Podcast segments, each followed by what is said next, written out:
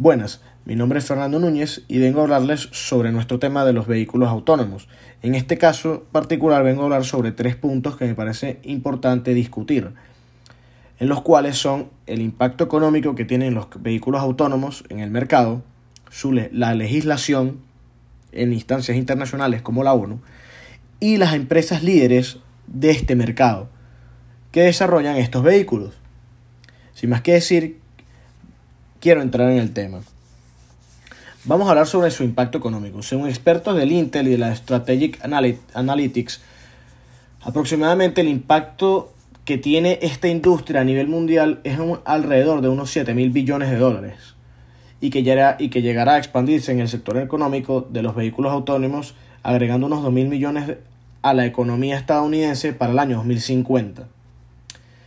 Pero no simplemente esto, sino que la inversión y la valoración de la industria de los vehículos autónomos ha aumentado como consecuencia de los avances que se han realizado eh, en, en, los ámbitos tecnológicos, en, en los ámbitos de la, de la mm, protección automotriz, etc.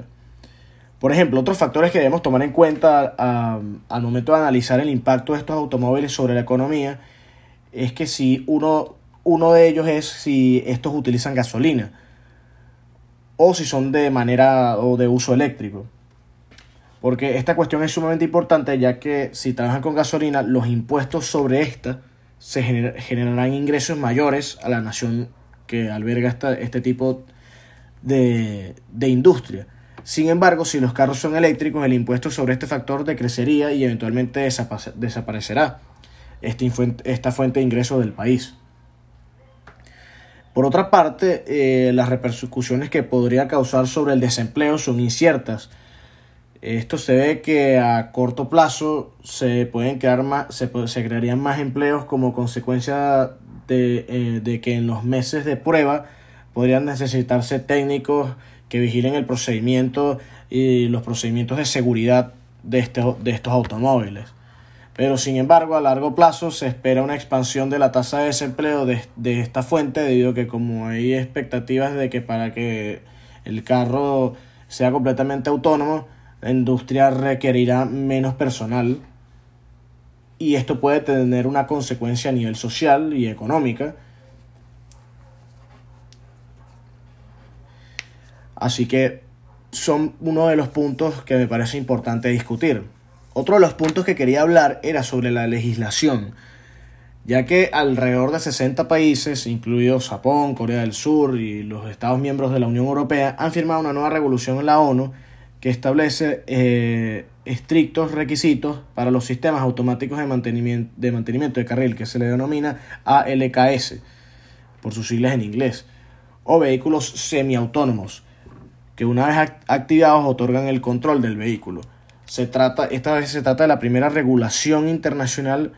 eh, vinculante a la automatización a la, de, vehículos que limita la operatividad de, estos, de estos carros a, nada más 60 kilómetros por hora. Y de hecho ya esta ley entró en vigor en enero del 2021 y eh, incluye y obliga a las compañías que realizan estos, estos automóviles a equipar estos con cajas negras, como las que se utilizan en los aviones. Otro de los puntos que, también quisiera abarcar son dos, de las grandes empresas que desarrollan estos, estos carros, que está Waymo, que es la empresa de Google, que, que planea pues, este, lanzar su flota de vehículos autónomos y que se centra solo en el desarrollo de la inteligencia artificial que permite al vehículo ser autónomo. Sin embargo, ella no fabrica el carro como tal y de hecho utiliza unos Chrysler Pacifica que están fabricados por su competencia, que es la General Motors. De hecho, la General Motors está mejor situada, en mi opinión personal, porque primero con su carro Chrysler Pacifica, que lo utiliza en su competencia, ellos utilizan su Chevy Bolt que se maneja por eh, vallas en la, en la vía y nada más utiliza una potencia de 40 km por hora. También su intención es llevar esta flota de carros al mercado en los próximos años, que es un automóvil sin volante ni pedales, algo que ya Google hizo con Waymo y que han estado realizando sus pruebas en carretera. Pero vuelvo, vuelvo al punto más importante, que es que General Motors tiene además una ventaja sobre Waymo, ya que fabrica sus propios eh, um, automóviles lo que, lo que abarata sus costes. Bueno, sin más que decir, em, me despido atentamente y bueno, espero seguir discutiendo varios de estos puntos en el trabajo. Gracias.